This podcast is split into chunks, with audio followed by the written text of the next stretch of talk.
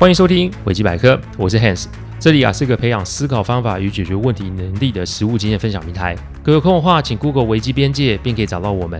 里面有大量实际操作的个案分析，也有面对问题心态养成的心法，可以让各位累积处理问题的知识与能力。当然，如果真有问题无法处理，也欢迎各位与我们联络，我们提供顾问式的服务。维基百科分享的每个个案都是经由向案件当事人或是客户取得同意及书面授权后才开始制作。我们的每个个案都会先用文字档打好进行录制，录完后交由案件当事人及客户听过，待他们觉得没有问题啊，再交由后制并上架。这是我们音频制作的程序。希望各位在分享维基百科之余，也可以向身边的人说明制作过程，好让他们可以安心。最近有听众啊来信说啊，开场音乐啊有一种电电影的 feel 哦。然后问我是怎么挑音乐的，其实这没有什么学问啦，一切都是依照直觉来做选择。我常说我们的工作跟直觉有很大的关系，所以还真的没有什么逻辑哦。但啊，因为这样，我又有新的业务，最近有客户委托我们帮他们啊挑一些工作上的音乐，这也是门生意耶。不过不只是挑而已哦，还是得针对客户的背景需求做盘点。反正我觉得我们这个行业每天都有新鲜事哦，实在是蛮有趣的。将来有什么新的发现啊，我再跟各位分享哦。前一阵子，我在一个社团里面看到一篇文章，大意是指啊，公司主管并没有遵守公司的规则，不但如此，他还利用这个规则来要求其他员工。这发文的大大心中很是不平，他想问的是，有没有什么方法是可以拨乱反正的？职场上没有公平这件事，职场上没有公平这件事，职场上没有公平这件事，职场上没有公平这件事，职场上没有公平这件事。我足足说了五次，通常讲三次是很重要，但如果要我强调五次，那就是告诉各位这件事情已经是个事实，而且是我们都无法改变的现象。这个让我想到 rules 的案例，没错，就是规则英文的意思。他是一个中介的财务主管，一开始啊，他也是陷入了公司主管报账请款，然后呢没有遵守规则的迷失之中。意思是有些主管就是可以绕过规则，达到他或他们部门的目的。在跟他探讨这个问题时啊，才让我对这个有这个机会，对于规则有了新的认识哦。开始之前，我想对上面提那个那位网友提出的问题给一点小回馈，那就是所谓的拨乱反正啊。说白一点，那是以你自身立场做出发，你认为的乱，其实对于别人，甚至大多数人来说，并不是一件事情哦。说穿了就是不重要啦。每一个人每天啊，都是在过优先顺序的生活。所以我们要学的不是强调自己的观点，或是要别人来 follow 你的想法。我们要学的是看懂别人行为背后的动机，而且找出应对的方式，这才是解决问题的开始。甚至可以说，这也是在职场上闯荡的生存法则之一。我啊，对于影响力的定义比较特殊哦。我的定义是这样的。因为你的存在而让身边的人感到安心，因为你的行为而让身边的人可以省思，因为你的观念而让身边的人得以效法，甚至是受益。因此，如果我们在没有看到全貌，甚至是只凭一面之词就妄下判断的话，这个不但没有办法解决问题，反而会增加更多的变数。更有可能在这个过程中牵连其他的人，所以你在面对这种职掌不公，甚至是规则变来变去的时候，我们对于规则的定义及应用要有不同的看法。就像是 Ruth 当初来找我咨询的问题是一样的。所以呢，我们对于规则其实要以下认知：第一个认知，先确保自己不违规、不黑，才可以玩下去嘛。我最常听到一句话就是：他可以，为什么我不行？我前面说过很多次了，职场上没有公平这件事，其实说穿了，人生也没有公平这件事啊。听到这里啊，你不要觉得人生无望，还请各位耐心的听下去。如果你的目标是要让规则不公被看见，那你就得学会玩职场上的生存游戏哦。各位有空的话，可以去听听第七十三集。你是坚持正义的吹哨者，还是搞错内容的吹牛者哦？这里面讲的是呀，我以为打算要举发公司。呃，违法行为，然后要当吹哨者的个案，这个咨询的过程，正义与公理是要付出代价的，而那个代价不见得每个人都可以承受哦。所以，所以不论你打算要怎么反映这个问题，请记得你不能先违规，因为在这个局里面，会有办法做出改变或决策的人，一定不是你。讲白一点，有大多数的几率是上位的人，也就是高层才会有办法这么做。因此，如果上位的人在上位的人眼里，你也是打破规则、不守规则的人，那你觉得你会有多少的机会可以做出陈述或是诉诸改变呢？讲白一点，你如果黑了，你就没机会了。因此，不要再陷入那种“他可以，为什么我不行”的狗屁逻辑里面了。不会有太多人，甚至是没有人在乎你的心路历程或违规的原因，所以请记得不要黑掉。人为言轻是正常的。但人微言轻，同时也是安全的哦。所以你急着冒出头，那你就会有很大的几率被砍头哦。第二个认知，规则有单一或复数，先搞清楚再做打算吧。规则其实有很多种作用，当然一体适用那是最理想的境界。但各位摊开新闻看看，不要说我们台湾，全全全世界都一样。以美国来说，之前闹很大的名校贩卖学历这件事，公平吗？可恶吗？生气吗？不论当下各位心中的反应是什么，但这就是一个特权的存在。那为什么又会有特权？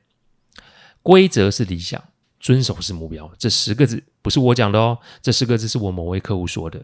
他是一位法院的法官，因为审理案子有感啊，便跟我脱口而出这十个字。我再说一次：规则是理想，遵守是目标。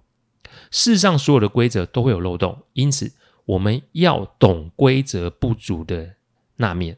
什么叫不足的那面？以职场上来说，公司的规则摆摆走，哪些规则适用于哪些状况？如果可以的话，你先摸清楚。因为规则一旦多了起来，漏洞百出是正常的吧？所以拜托你不要只会打着一切都该公平的大旗在那边鬼吼鬼叫，好不好？你真的确定这个规则没有例外吗？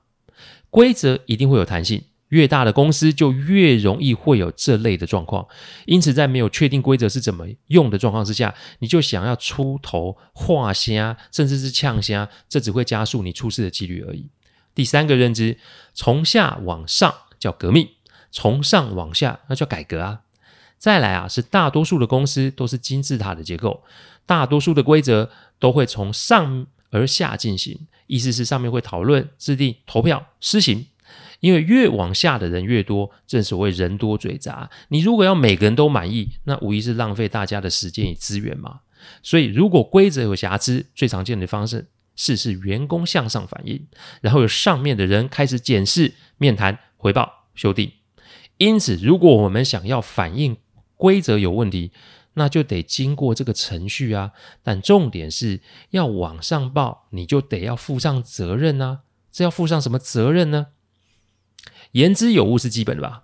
这就会跟我前面说的一样，我们得先摸清楚规则的内容是什么，再来人事实地物的举证，跟上面人沟通回报。重点在于是做好他们该做的工作。意思是我们必须比他们更了解规则内容。上面的人要 take care 的东西跟我们基层员工不一样，人一天就二十四小时，所以哪有可能面面俱到？因此，你越仔细到位，那自然的就会让上面人对你的论述会更有感，会更觉你言之有物。但要向上级投诉吗？请记得我这里的提醒哦。世上所有的投诉都会泄露当事人的身份，世上没有不透风的墙。所谓的公平、公正、公开，那只是场面话啦。而也许会有听众觉得，我们可以用不具名的申诉啊。但不具名的申诉，其实在很多公司是不会被采纳的，因为啊，公司也怕会有人利用这种制度来造谣生事、重伤人。因此，除非你真的想要被众人知道你是投诉者，否则网上举报这种事，说真的，我们别干。那一定会有听众问：那我们可以干嘛？简单，我们先等上面的人来问就好。意思是啊，我们不做举报他人的英雄或烈士，但我们可以扮演补充说明的角色。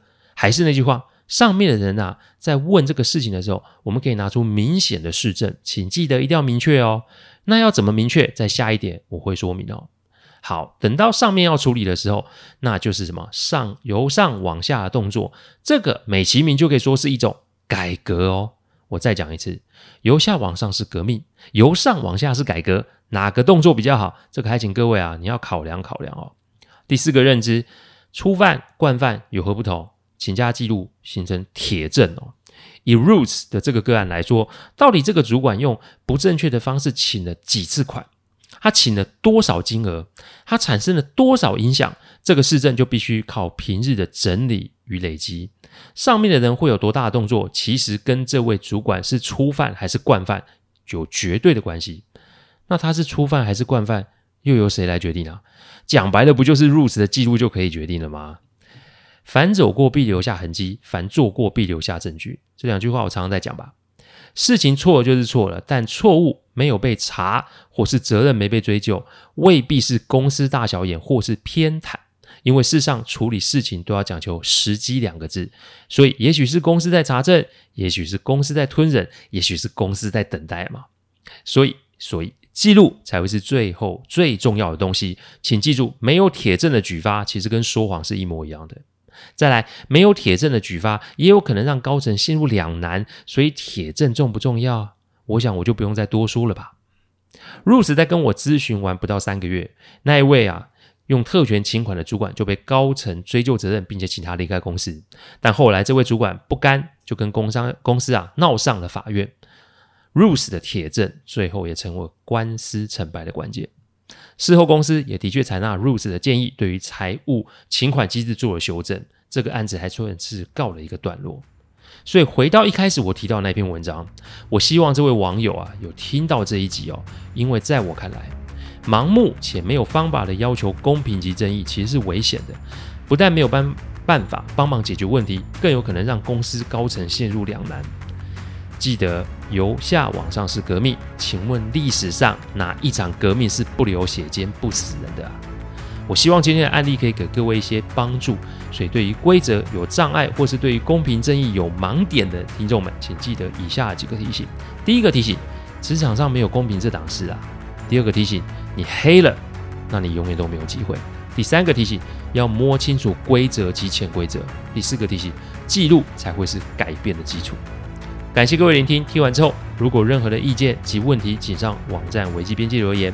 我们每周一中午都会有新的主题分享，各位有任何想听的主题，也都可以让我们知道。再次感谢大家，我们下周再见，拜拜。